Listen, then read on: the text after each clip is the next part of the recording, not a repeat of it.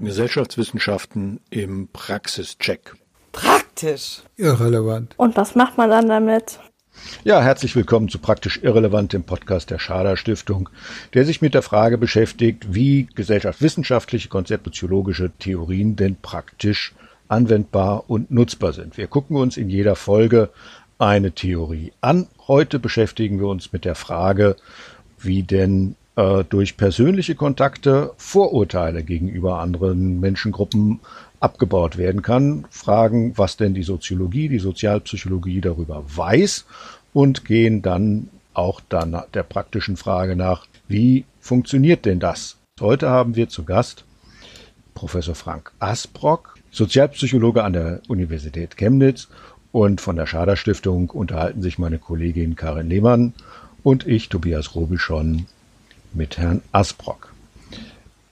Als Sozialpsychologe, Herr Professor Asbrock, forschen Sie darüber, worauf Menschen achten, wenn sie anderen Menschen zum ersten Mal begegnen. Der erste Eindruck zählt, hört man ja immer wieder, wird immer wieder bestätigt und gehen dann mit ihrer Forschungsrichtung Sozialpsychologie unter anderem der Frage nach, warum, wann und wie dann Menschen entsprechend sozialer Normen und Stereotypen handeln. Das wird ja im praktischen Alltag dann wichtig, wenn man verstehen will, warum so die Feststellung, dass zwei Menschen ganz unterschiedlichen Gruppen angehören, etwa zu Diskriminierung und Gewalt führen.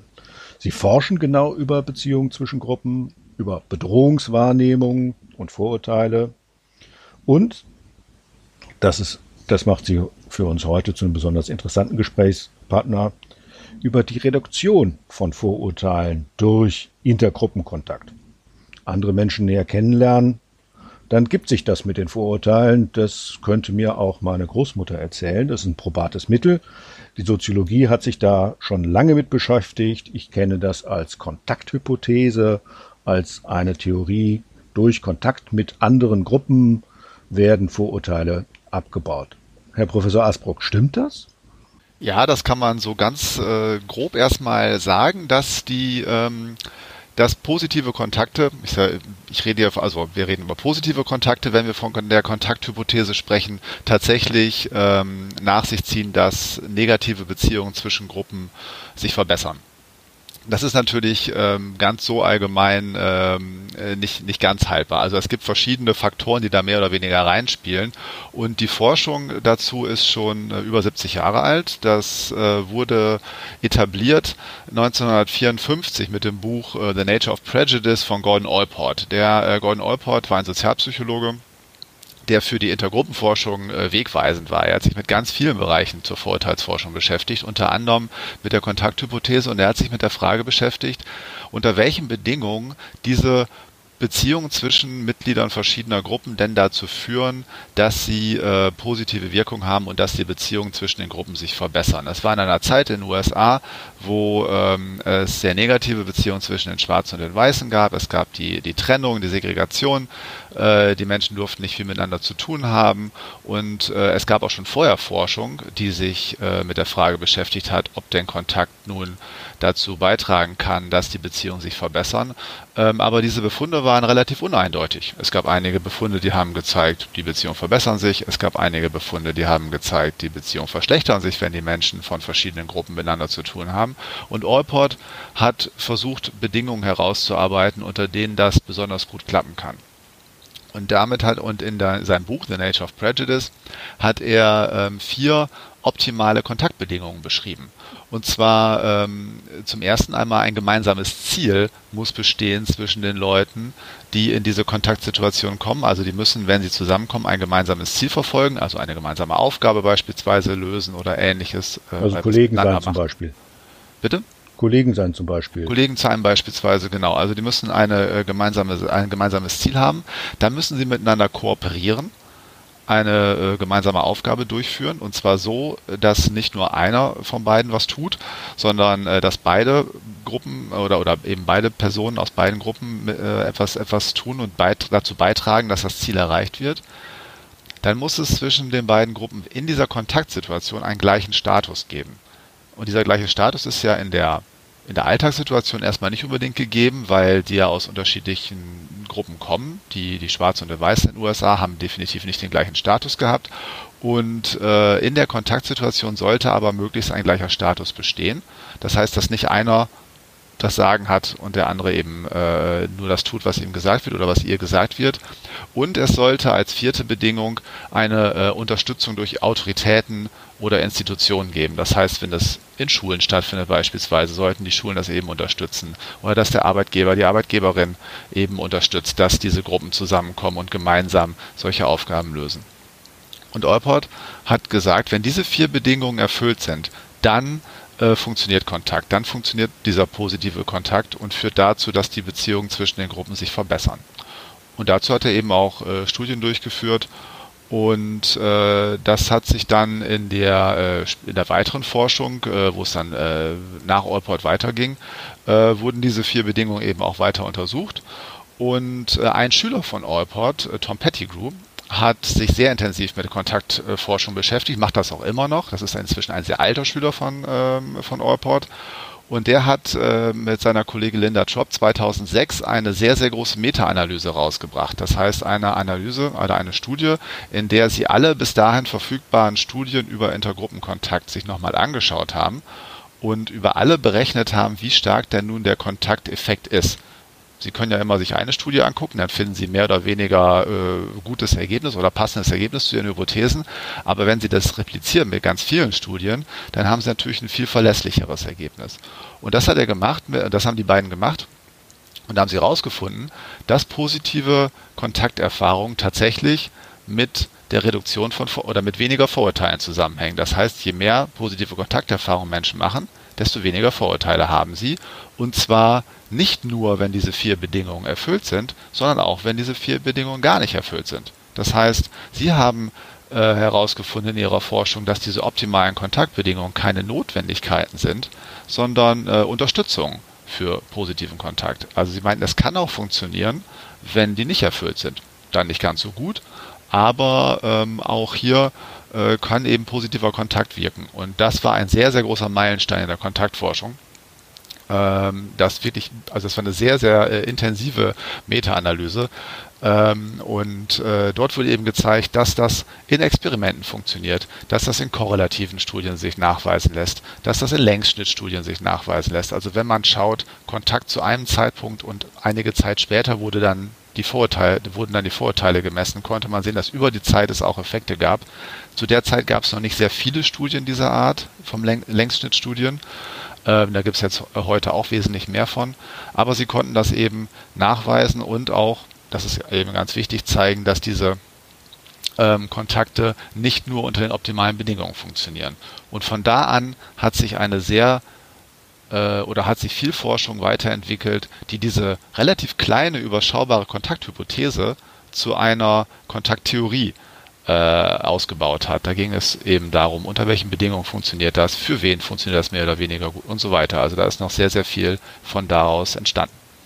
Ich denke, das ist super spannend, vor allen Dingen der Aspekt der Qualität äh, des Kontaktes. Aber bevor wir jetzt ein bisschen tiefer einsteigen, ähm, wäre es vielleicht nochmal ganz spannend, wenn Sie einmal kurz erläutern, wovon ähm, gesprochen wird, wenn von Vorteilen, Vorurteilen gesprochen wird in diesem Kontext. Genau, Vorurteile sind äh, definiert, auch nach Allport. Wie gesagt, er hat viel für uns getan in der Intergruppenforschung. Er hat die, er hat Vorurteile definiert als negative Einstellungen oder negative voreingenommene Einstellungen gegenüber anderen Gruppen. Äh, hat also diesen negativen Aspekt mit drin. Und inzwischen oder, oder in der aktuellen ähm, Vorurteilsforschung ist es so, dass wir vor allem den affektiven Anteil an Vorurteilen uns anschauen, also negative Gefühle zu haben gegenüber anderen Gruppen. Die hängen immer mit Einstellungen zusammen. Also es gibt eine Vorstellung, wie eine Gruppe ist oder auch mit Stereotypen zusammen. Stereotype sind ja Bilder, die man über andere Gruppen hat, äh, wie die Mitglieder dieser Gruppe sind.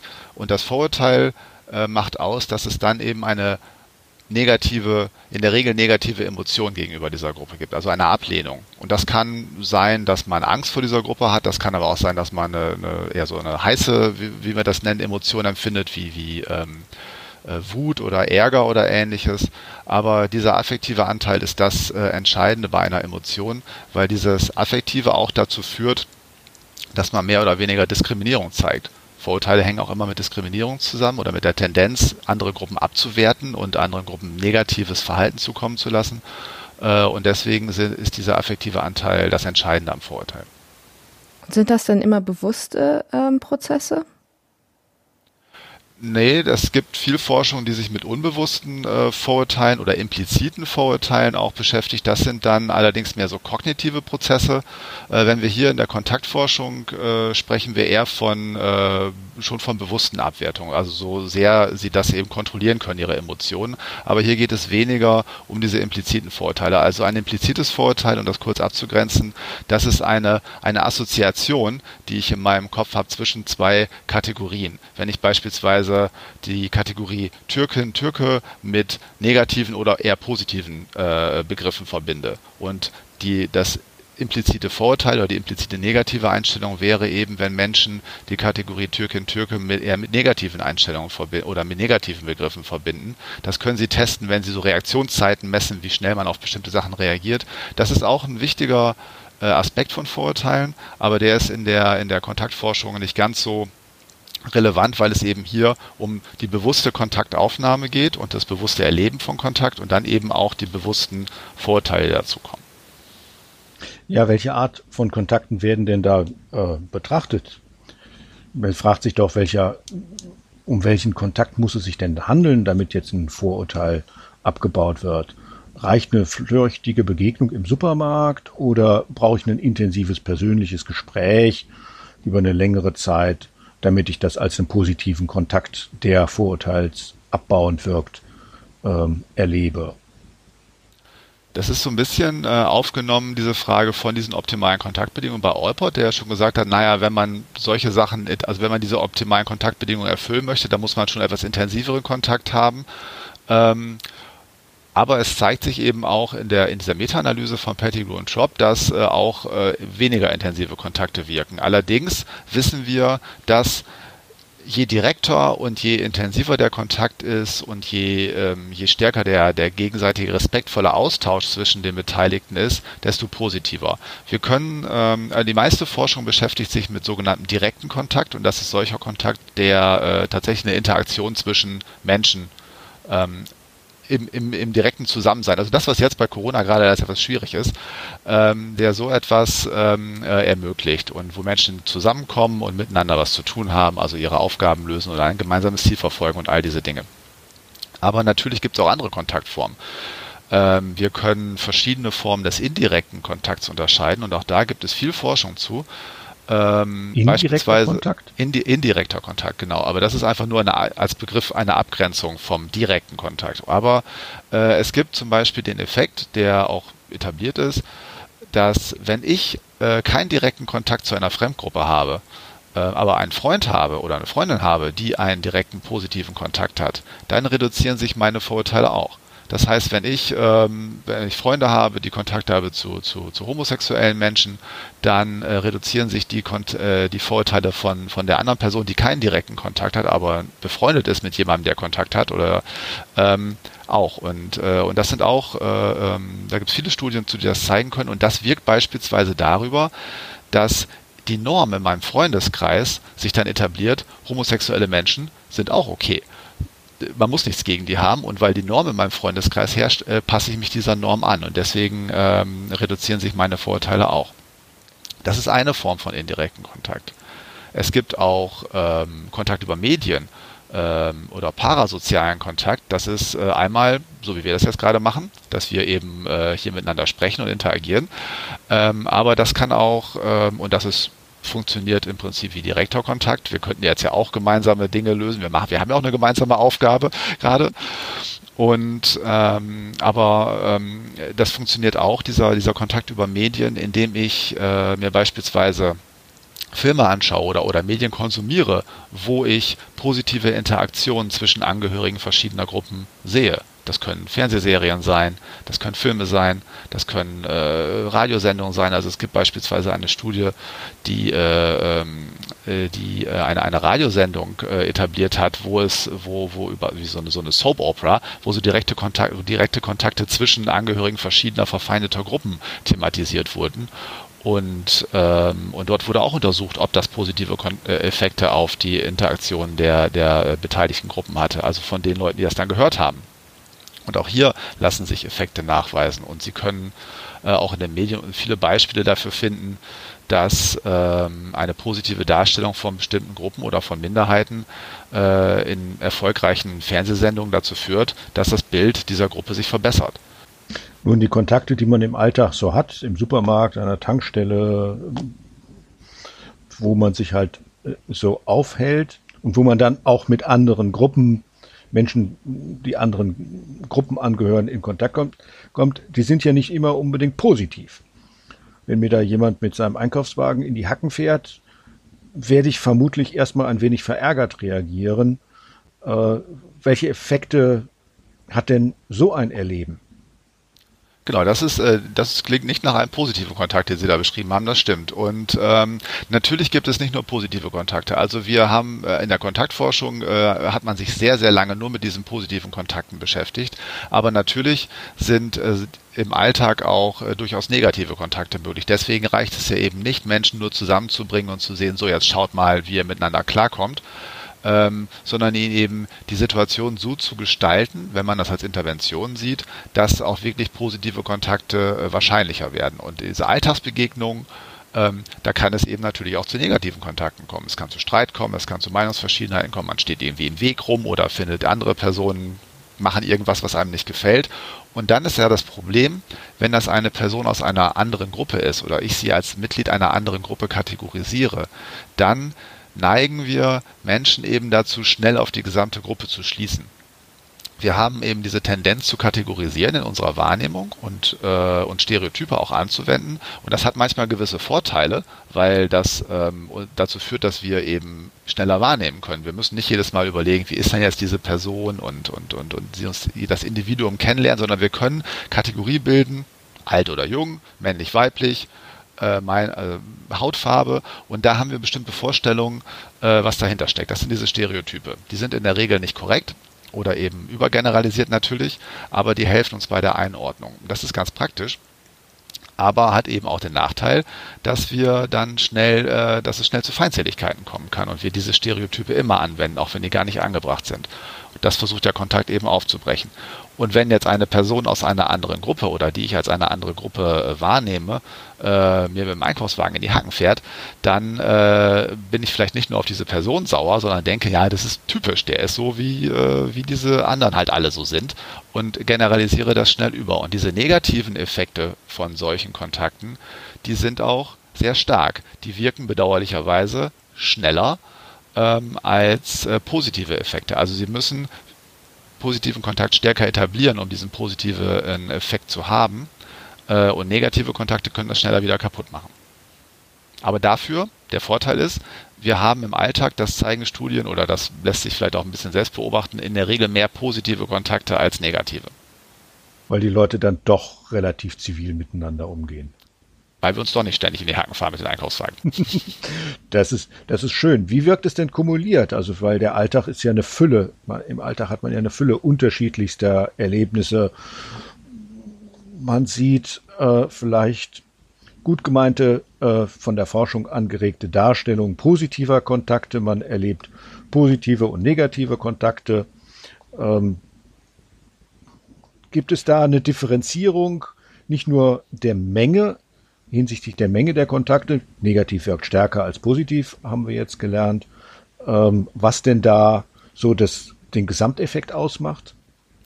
Da wirken viele Faktoren mit rein, wie das immer so ist. Ähm, eine Sache, äh, die da mit reinspielt, ist ähm, äh, das, was ich von vornherein mitbringe, wo ich meinen Fokus hinlege. Also wir haben, wir nehmen ja als Menschen die Welt nicht objektiv wahr. Wir denken manchmal, dass wir das tun, aber äh, wenn wir das täten, hätten die Psychologinnen und Psychologen ja nicht so viel zu tun und äh, sondern äh, die Wahrnehmungen, die wir haben, sind ja in der Regel subjektiv gefärbt. Das heißt, wir nehmen das durch, durch eine Brille wahr. Und äh, wenn ich äh, eine, eine Einstellung habe, dass wenn ich schon mal viele Vorurteile habe oder, äh, oder so oder negative Einstellungen gegenüber Fremdgruppen, dann neige ich eher dazu, äh, eher auf die negativen äh, Dinge zu achten und die schneller zu generalisieren als die positiven. Das heißt, bei solchen Menschen muss es äh, noch viel mehr positive Effekte oder positive Kontakte geben, äh, als bei Menschen, die sowieso schon eher eine liberale Einstellung haben oder eher äh, eine positive Einstellung gegenüber einer, einer Fremdgruppe. Das heißt also, das, was ich mitbringe an, an, an Einstellungen, an politischen Einstellungen, an Einstellungen zu Beziehungen zwischen Gruppen, an Diversitäts, also Diversitätseinstellungen und ähnlichem, das bestimmt mit, wie diese äh, verschiedenen Kontakte wirken. Ähm, und ähm, das äh, und und und Die natürlich Kontakt haben wir immer diese diese Sammel dieses dieses Gemeinsame von Positiven und Negativen und das wiegt sich tatsächlich relativ auf, dass, ähm, dass wir sowohl positive, viele positive Erfahrungen machen, als auch eindrucksvolle negative Erfahrungen häufig, je nachdem, wo sie auch wohnen bestimmt und wie viel Kontakt sie eigentlich haben. Ähm, aber das, äh, das wirkt immer beides. Und gibt es darüber auch ähm, Studien, bei wem jetzt der Kontakt besonders wirkt? Ähm, ob es da Gruppen gibt, die quasi eher darauf anspringen wenn Sie jetzt dann mal den Kontakt haben, den Sie sonst vorher nicht hatten?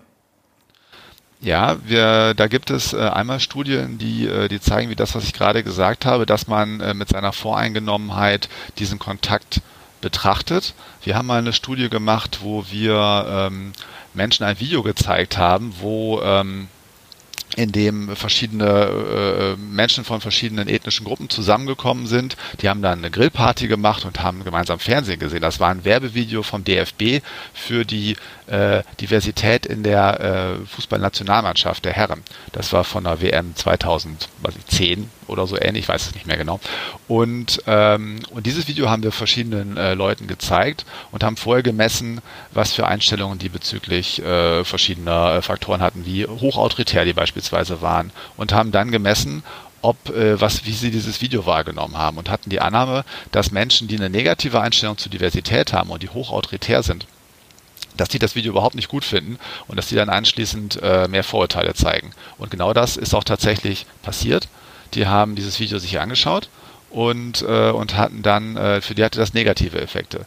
Ähm, aber wir wissen auch aus der Forschung, dass wenn sie über diese initialen äh, äh, Prozesse hinweggehen, wenn Menschen mit vielen Vorurteilen einmal in Kontakt kommen und wirklich Erfahrungen, positive Erfahrungen mit anderen Menschen, mit Menschen einer anderen Gruppe machen, dann reduzieren sich bei denen tatsächlich besonders stark die Vorurteile, weil sich Bedrohungswahrnehmungen abbauen, weil sich positive Gefühle eher aufbauen und weil so offensichtlich so eine Einsicht kommt, naja, die sind ja gar nicht so äh, wie ich mir das vorgestellt habe.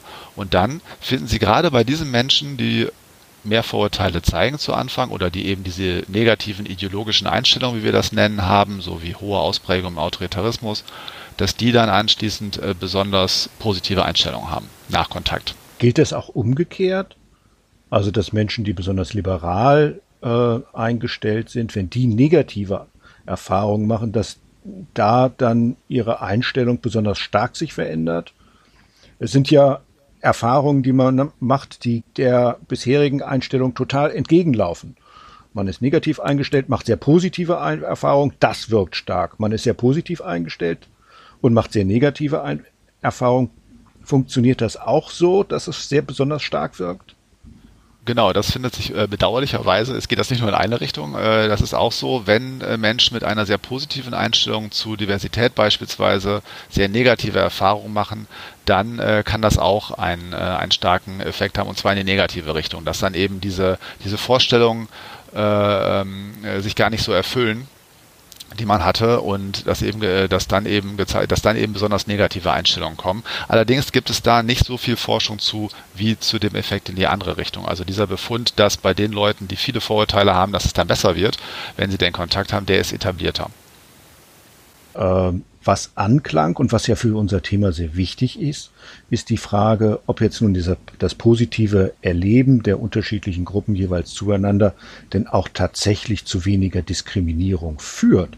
Äh, also aus diesen, dieser, aus dieser, dieser theorielastigen Kontaktforschung, wo wir jetzt ja so ein bisschen drüber gesprochen haben, haben sich natürlich auch, ähm, haben sich Interventionsprogramme entwickelt oder es wurden Interventionen aufgebaut, auf äh, Basis von Kontakt. Und schon bevor Allport seine, seine, ähm, äh, seine optimalen Bedingungen etabliert hat, gab es beispielsweise von Sherif äh, Forschung ähm, mit, mit Jugendlichen in Ferienlagern, wo er negative und positive Kontaktsituationen äh, hergestellt hat, ähm, indem er die, die Jungs, die, das waren damals nur Jungs, die da zusammenkamen, in unterschiedliche Gruppen eingeteilt hat und äh, Konflikte zwischen ihnen äh, herbeigeführt hat. Die mussten so Wettbewerbe machen ähm, um, um, um, um ein begrenztes Gut. Also die konnten dann irgendwie Pokal gewinnen und Auszeichnungen. Und das hat dazu geführt, dass diese Gruppen sich auch darüber hinaus gar nicht so gerne mochten. Und dann hat er versucht, diese Konflikte, die er da reingebracht hat, wieder äh, zu kitten, indem er ihnen gemeinsame Aufgaben gegeben hat.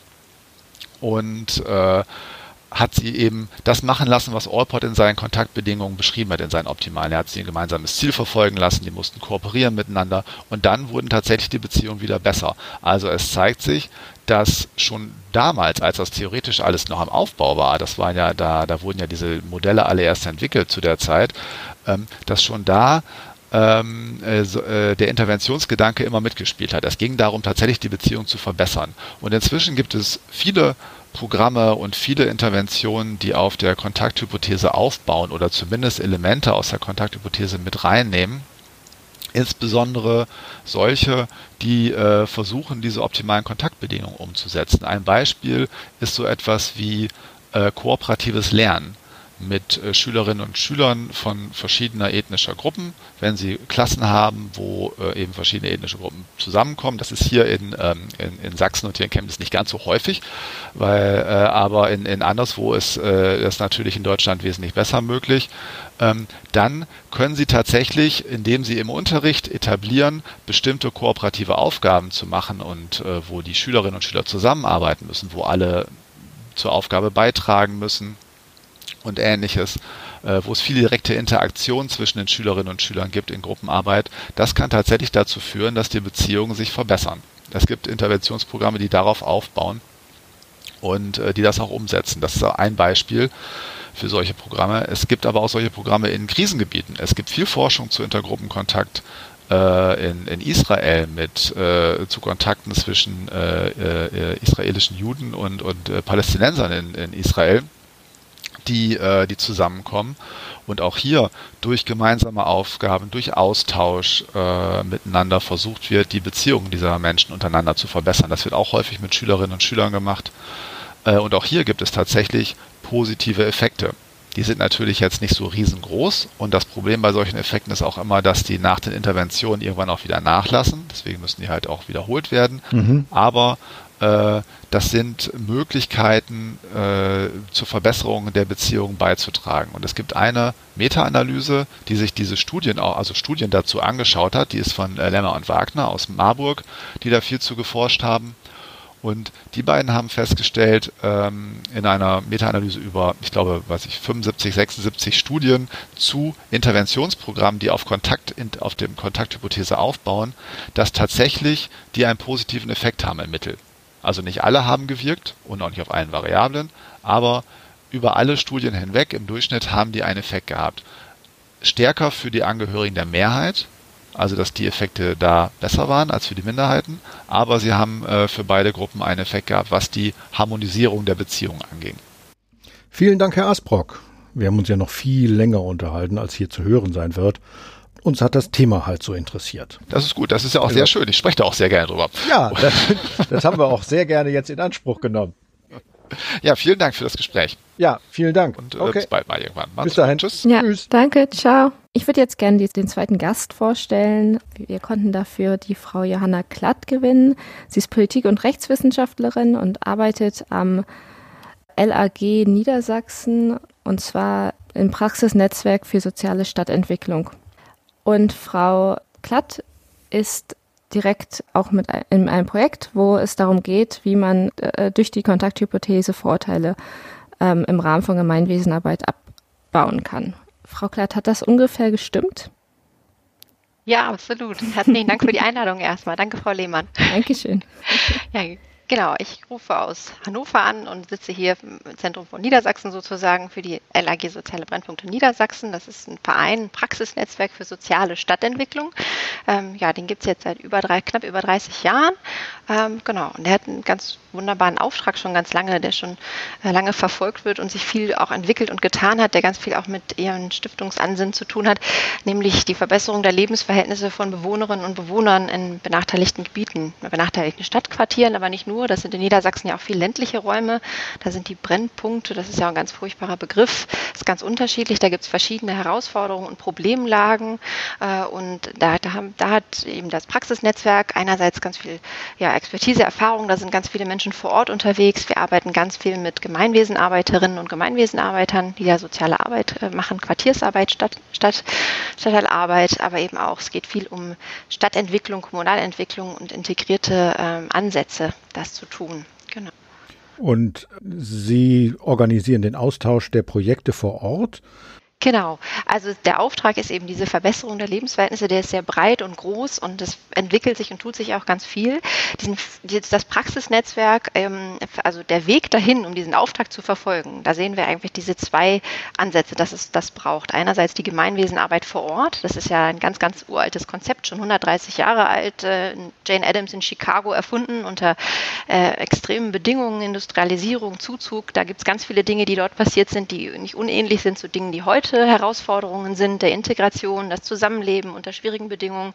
Da sind eben, da ist diese Methode, der, der Ansatz der Gemeinwesenarbeit her. Im Grunde, da hat er die Wurzeln, ähm, dass man vor Ort eben nicht nur Einzelfälle sich anschaut, äh, einzelne Menschen, Zielgruppen, sondern sich dem Gemeinwesen widmet und schaut, vor allen Dingen diesen Ansatz, diese Haltung zu verfolgen, dass man nicht was da bringt und hinbringt, sondern schaut, was vor Ort von selbst kommen kann. Wie kann man Menschen helfen, sich selbst zu helfen? Das war ja ein grundlegender Paradigmenwechsel damals zu dieser Zeit Zeit von Jane Addams, äh, deren Wurzeln eben heutzutage bis heute reichen. Früher über Obama und, und Clinton damals in Chicago ja auch ähnliche Dinge passiert. Also das haben wir nicht erfunden, aber sehen das als einen ganz wichtigen Weg, das zu verfolgen und die Lebensverhältnisse von Bewohnerinnen und Bewohnern eben zu verbessern. Und das Zweite, was es braucht, sind diese integrierten Stadtentwicklungsansätze, integrierte Ansätze, tatsächlich ein Plan für die soziale Stadtentwicklung. Welche Rolle spielen in dieser Arbeit Vorurteile? Ganz viel vor Ort natürlich wie in unserer gesamten Gesellschaft. Einerseits wissen wir, hatten ja jetzt, ich weiß jetzt nicht, ob das vorher schon gekommen ist bei Herrn Professor Asbrock, aber dass Vorurteile ja eigentlich ganz wichtig sind, um das Gehirn zu sortieren, dass äh, Vorurteile, dass man die, ohne die gar nicht kann, um sich überhaupt zurechtzufinden im Leben als Individuum, als Mensch. Aber natürlich machen Vorurteile ab einer bestimmten Grenze das Leben, das Zusammenleben vor Ort natürlich schwer und ähm, Herausforderungen in den Quartieren, in den Gebieten, gerade wenn ähm, es enge, eng ist, wenn es viel um Müll geht, wenn viel Menschen auf engem Raum zusammenleben in extremer Vielfalt. Da gibt es einerseits eben viele Erfahrungen vor Ort, viele Erfahrungen mit Vorurteilen. Oft sind Vorurteile dann auch gar nicht das Problem, weil man das jahrelang schon gewöhnt ist, gerade in den Gebieten, in denen wir uns bewegen. Da ist unheimlich viel Expertise da, viel mehr als in anderen Gebieten oft. Äh, aber Vorurteile sind dann immer permanent natürlich ein Thema. Und Zuzug haben wir zuletzt immer wieder gehabt, ist auch keine neue Sache, aber sie sind auch vermehrt ein Thema. Und gerade dieses Jahr ist eigentlich auch besonders spannend, wie sich das alles entwickelt. Vorurteile, wenn man sich weniger begegnen, weniger Kontakt haben kann in Zeiten von Corona. Das sind erstmal noch Mutmaßungen, wie sich das alles auswirkt. Das werden wir noch sehen. Aber Vorurteile spielen natürlich eine Riesenrolle, auf jeden Fall. Vorurteile, das hat Herr Asbrock vorhin definiert, sind negative Gefühle gegenüber anderen Gruppen. Also das können Angst sein, das kann so heiße Gefühle sein wie Wut, ähm, Jedenfalls der affektive, der emotionale Bereich spielt eine große Rolle. Nun sind gerade die Quartiere, mit denen Sie es zu tun haben, ja sehr heterogen. Es gibt viele verschiedene Gruppen von Menschen. Äh, wie ist denn in den letzten Jahrzehnten, das hat ja eine lange, sehr lange Tradition, wie ist denn damit Vorurteilen umgegangen? Wie hat man äh, das gut miteinander Leben praktiziert? Wie ist man da hingekommen? Ja, da gibt es natürlich unterschiedliche Quartiere und unterschiedlich viel Geschichte dann dahinter, wie sich Quartiere entwickelt haben. Aber es gibt einige, da kommt ja auch das Programm Soziale Stadt her, die können sehr lange zurückblicken auf Geschichten des Ankommens sozusagen, Ankunftsorte, wo eben viele verschiedene Menschen ankommen. Äh, das reicht von den 60er Jahren bis jetzt zurück. Da gibt es natürlich ganz viel Erfahrung darin, mit Vorurteilen umzugehen und sich zusammenzuleben, trotz Unterschiedlichkeit und sich immer mal wieder zu beschnuppern, näher zu kommen, neue Freundschaften zu schließen, bestenfalls, oder eben die Konflikte nicht zu haben. Also da gibt es ganz, ganz verschiedene äh, Sachen und das hat sich in den letzten Jahren natürlich auch ganz viel entwickelt. Durch Zuzug, das ist jetzt schwierig, da so auf so einer allgemeinen Ebene zu bleiben, merke ich. Dann frage ich mal ganz, Sie haben diese, äh, das Stichwort Kontakthypothese, haben Sie letztes, vorletztes Jahr ganz frisch neu aufgenommen.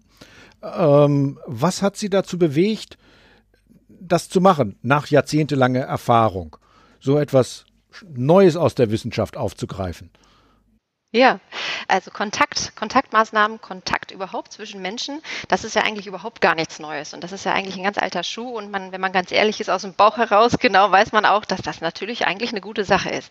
Jeder, der mal in der Grundschule gewesen ist, der weiß, dass es, äh, dass man dadurch, dass man einander kennt, auch äh, ja, sich kennenlernt und, und auch mehr vertraut, mal mehr, mal weniger mag, aber zumindest die Vorurteile da sinken.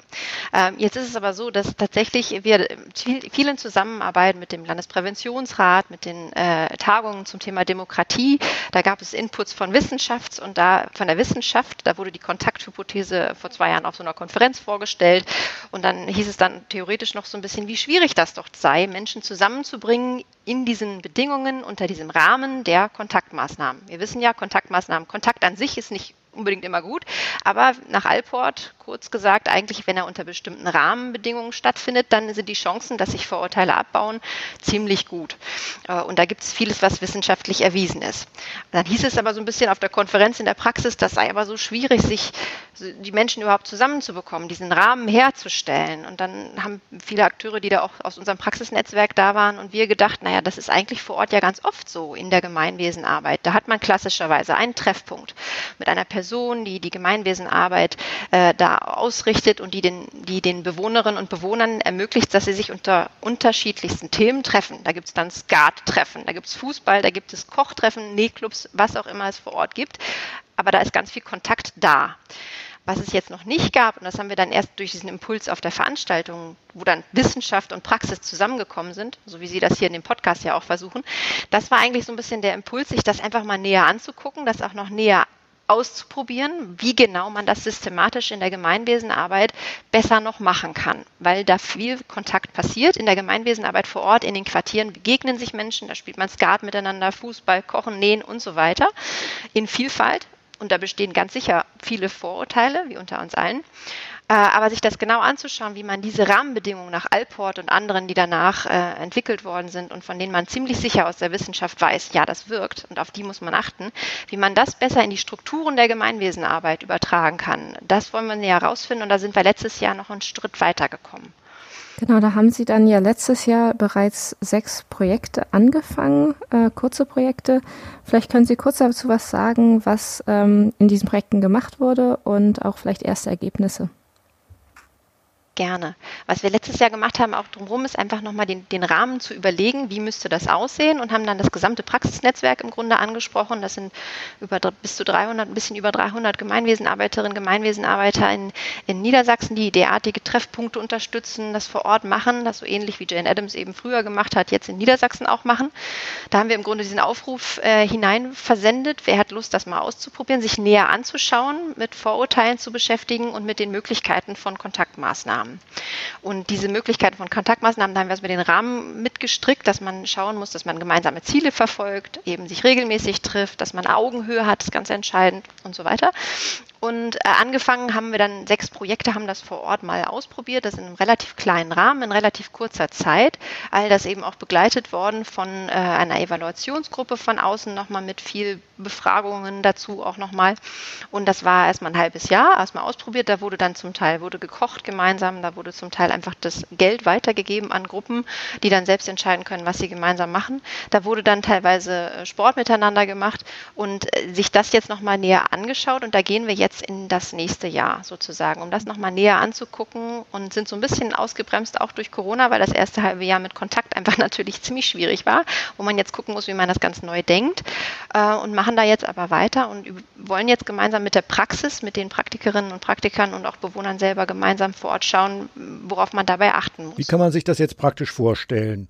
Äh, ich, ich stelle mir mal was vor. Und zwar bisher sind sie hingegangen, es gab einen Treffpunkt, die Tür war offen für alle und sollten alle kommen. Äh, und ähm, dann kamen auch welche und es gab Kontakte und man hat sich besser kennengelernt und Vorurteile, so sie vorhanden waren, wurden abgebaut. Nun, was machen Sie jetzt? Suchen Sie sich gezielt die Grünen und die Blauen, die jetzt sich gegenseitig nicht mögen und bringen die zusammen? Ist es eher in die Richtung? Das ist ein bisschen in die Richtung. Ja, beim ersten Punkt muss ich ganz bisschen korrigieren, weil der Grundansatz von Gemeinwesenarbeit ja eigentlich ist, äh, nicht nur ich mache die Tür auf und gucke, wer da kommt, sondern auch ich gehe mal raus und klopfe an jede Tür und gehe auf den Spielplatz und setze mich da mal einen Vormittag hin und, und gehe aber auch ins Seniorenheim und gehe aktivierend und eben aufsuchend auf alle im Quartier zu, möglichst, um da eben nicht nur, dass die kommen, die kommen, sondern mit allen zu sprechen. Und äh, genau, das bleibt, das ist immer noch so.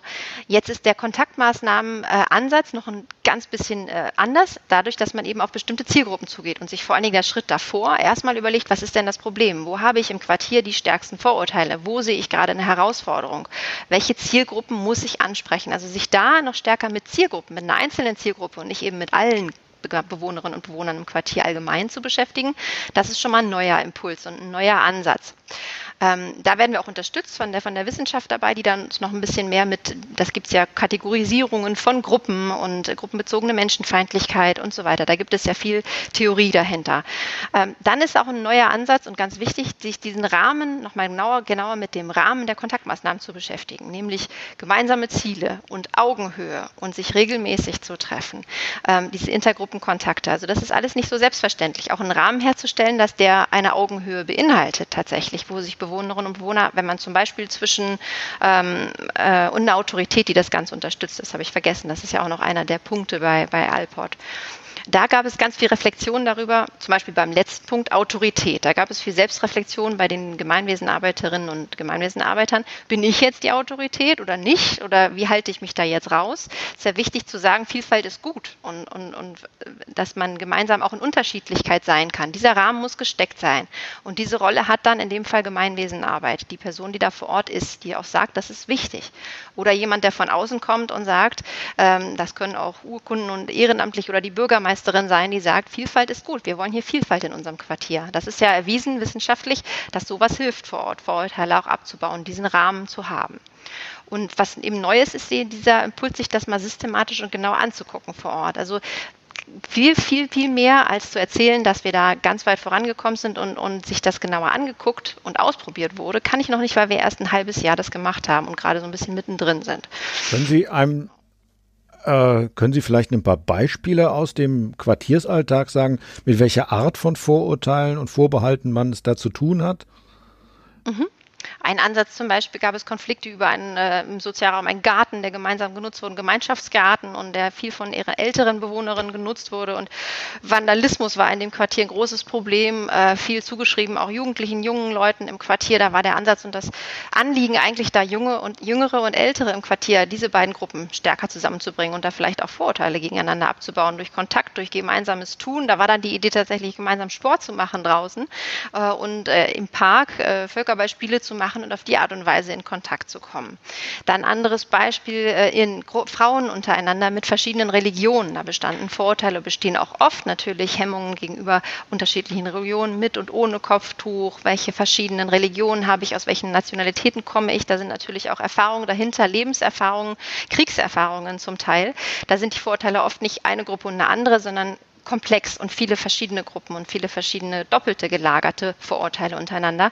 Da hat man versucht, eine Gruppe von Frauen regelmäßig zusammen einfach kochen, gemeinsam und das beobachten, aber da mal systematisch auf diese Vorurteile drauf zu gucken und ihnen äh, einfach auch unterstützt darin, entwickelt eure neuen Ideen, was möchtet ihr machen, wie können wir euch darin unterstützen.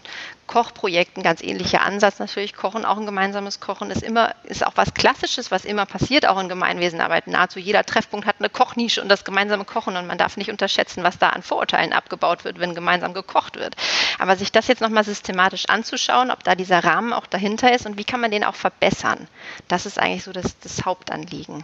Äh, der Herr Asbrock hat uns ja vorhin erklärt, was eigentlich der Mechanismus ist, der zum Abbau von Vorurteilen durch Kontakte führt. Und es ist die Verallgemeinerung, die wir als Menschen vornehmen. Wir machen eine positive Erfahrung mit einem Menschen, den wir einer anderen Gruppe zurechnen und diese positive Erfahrung wird verallgemeinert. Es funktioniert allerdings auch andersrum. Machen wir eine negative Erfahrung mit einem Menschen einer Fremdgruppe, einer anderen Gruppe, dann wird diese Erfahrung, diese negative Erfahrung auch verallgemeinert und die Forschungsergebnisse deuten darauf hin, negative Erfahrungen wirken viel stärker als positive Erfahrungen. Also ist ja ist nicht nur wichtig, in den Kontaktgruppen dafür zu sorgen, dass positive Erfahrungen gemacht werden, sondern es ist vielleicht auch im Alltagserleben im Quartier wichtig, dass negative Erfahrungen vermieden werden. Und das ist ja auch etwas, ähm, was ich mir vorstellen kann, dass in der Alltagsarbeit, der Gemeinwesenarbeit ohnehin häufig vorkommt, weil man hat ja viele Konflikte zwischen verschiedenen Gruppen, alt, jung, wenn es um die Nutzung bestimmte Orte im Quartier geht. Gärten war vorhin das Beispiel. Wenn es um Müll geht, das ist auch etwas, eine bestimmte Art von Nutzung von Orten. Wie äh, geht man denn in der Gemeinwesenarbeit mit solchen Konfliktlagen und sich daraus ergebenden Animositäten zwischen äh, verschiedenen Gruppen um? Welche Arbeitsweisen gibt es denn da so? Ja, das ist ganz spannend. Also das, das, ist natürlich eigentlich ganz oft auch nicht so systematisch und absichtlich gemacht, aber ganz oft nimmt man, benutzt man dann das Mittel der Kontaktmaßnahmen und versucht dann einen Kontakt doch auch herzustellen. Die, der erste Weg ist natürlich, was man machen kann, ist das Ganze einfach laufen lassen und nichts tun. Das gibt es natürlich mitunter auch, weil es der einfache, weil man ja auch nicht alles gleichzeitig bearbeiten, behandeln und unterstützen kann im Quartier. Aber wenn man jetzt sagt, man möchte das vor Ort äh, verbessern und da genau gegen diese Konfliktlage was machen, dann ist es ganz oft ja ein Kontakt, der versucht wird herzustellen.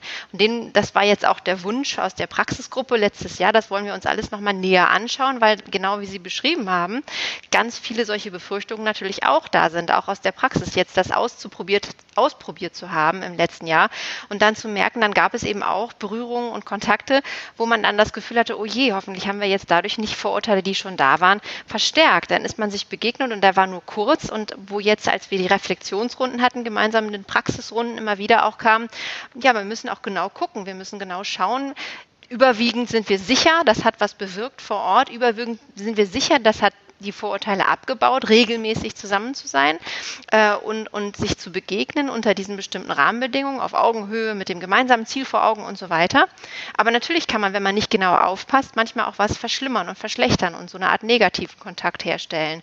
Deshalb kam gerade von den Praktikerinnen und Praktikern von, von denen der Wunsch, das jetzt nochmal ganz in Ruhe und richtig zu machen und sich genau anzusehen und eben auf diese Rahmenbedingungen zu achten. Und das ist der, das, wo jetzt auch das riesengroße Potenzial darin liegt, wo wir das sehen.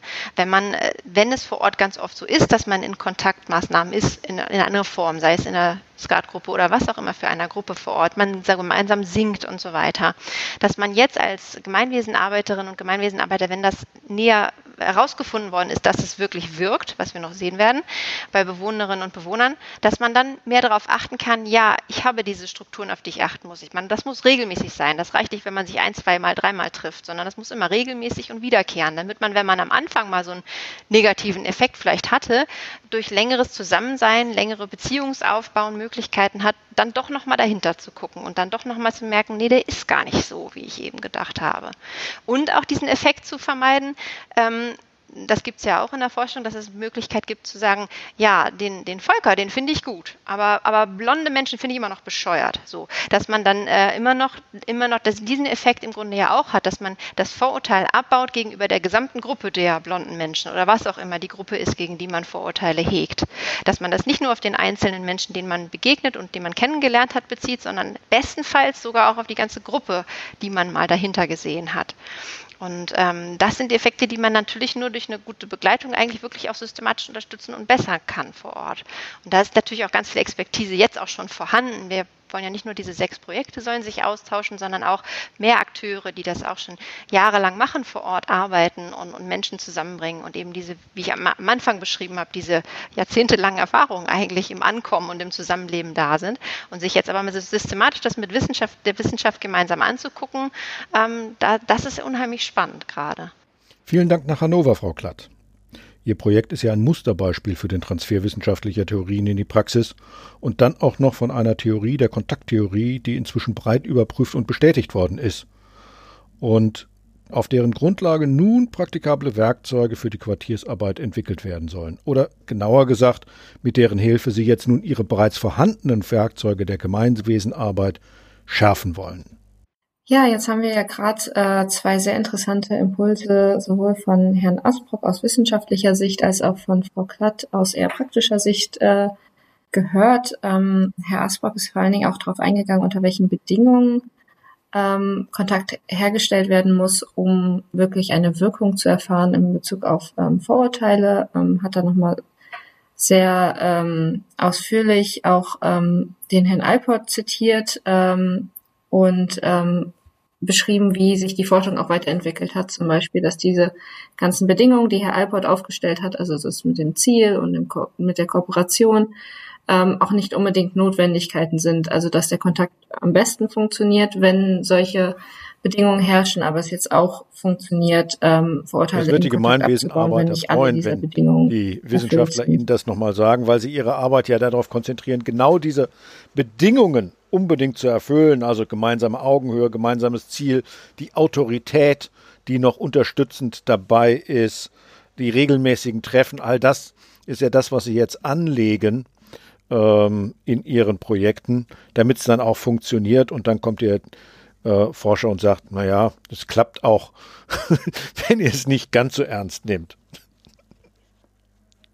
Auch anders. ja, obwohl andererseits der, der, Ansatz da sicherlich ist, dass man erstmal versucht, die bestmöglichen, bestmöglichen äh, Bedingungen zu schaffen ähm, für die Begegnung und ähm, in der Praxis das sicherlich auch sich sowieso nochmal schwieriger darstellt, die herzustellen. Ähm, insofern ist es sicherlich sinnvoll, da erstmal bestmöglich, die Perfektion Bedingungen zu zielen zu und dann zu schauen. Klar, worüber, worüber wir ja gar nicht gesprochen haben, das ist, ist die Frage, ja. was ist, wenn das Vorurteil gar kein, gar kein falsches Urteil ist, sondern, sondern das, was man verallgemeinernd über diese andere Gruppe meint, zu wissen, tatsächlich zutrifft.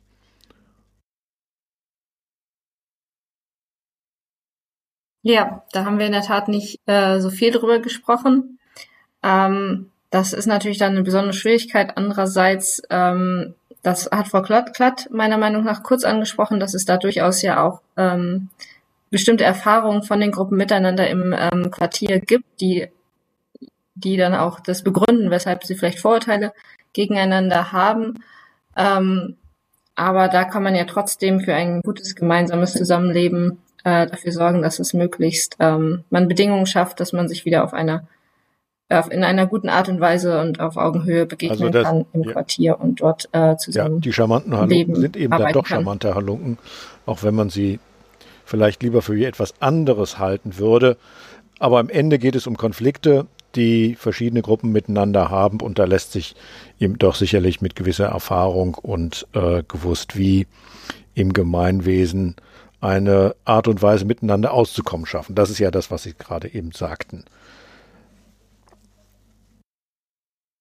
Ja, und was finde ich auch noch rausgekommen ist bei Frau Klatt in dem Gespräch, ist, wie viel Vorarbeit eine praktische Anwendung dieses, ähm, dieser Theorie auch ähm, bedeutet. Also Sie hatten das ja jetzt schon probiert in ein paar Projekten und ähm, dass da doch der Bedarf war von den Gemeinwesenarbeitern, dass man das nochmal ganz äh, ordentlich aufarbeitet und die verschiedenen ähm, Bedingungen nochmal ähm, übersetzt, sozusagen in, ins praktische Handeln, was man da machen sollte.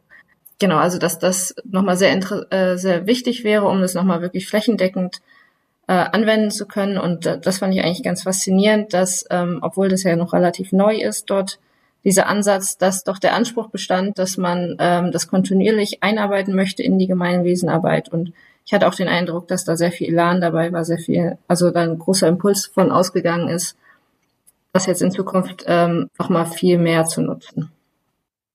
Insofern, wenn man jetzt die Frage des äh, der praktischen Relevanz äh, stellt, wie wir jetzt in unserem Podcast, würde ich jetzt hier in diesem Fall sogar sagen, dass ähm, sich da eine relativ deutliche praktische Relevanz herausgestellt hat äh, zumindest von der Frau Klott, mit der wir gesprochen haben, die ähm, da viele, ähm, viel Potenzial und viel, ähm, viele Impulse für ihre Arbeit mit rausnehmen konnte. Das war praktisch irrelevant, ein Podcast der Schader Stiftung. Zu Gast hatten wir heute Johanna Klatt vom Praxisnetzwerk Soziale Stadtentwicklung, beheimatet in der Landesarbeitsgemeinschaft Soziale Brennpunkte Niedersachsen und Professor Dr. Frank Asbrock, er ist Sozialpsychologe an der TU Chemnitz. Mit mir am Mikrofon war Karin Lehmann, mein Name ist Tobias Rubischon. Tschüss und bis zum nächsten Mal.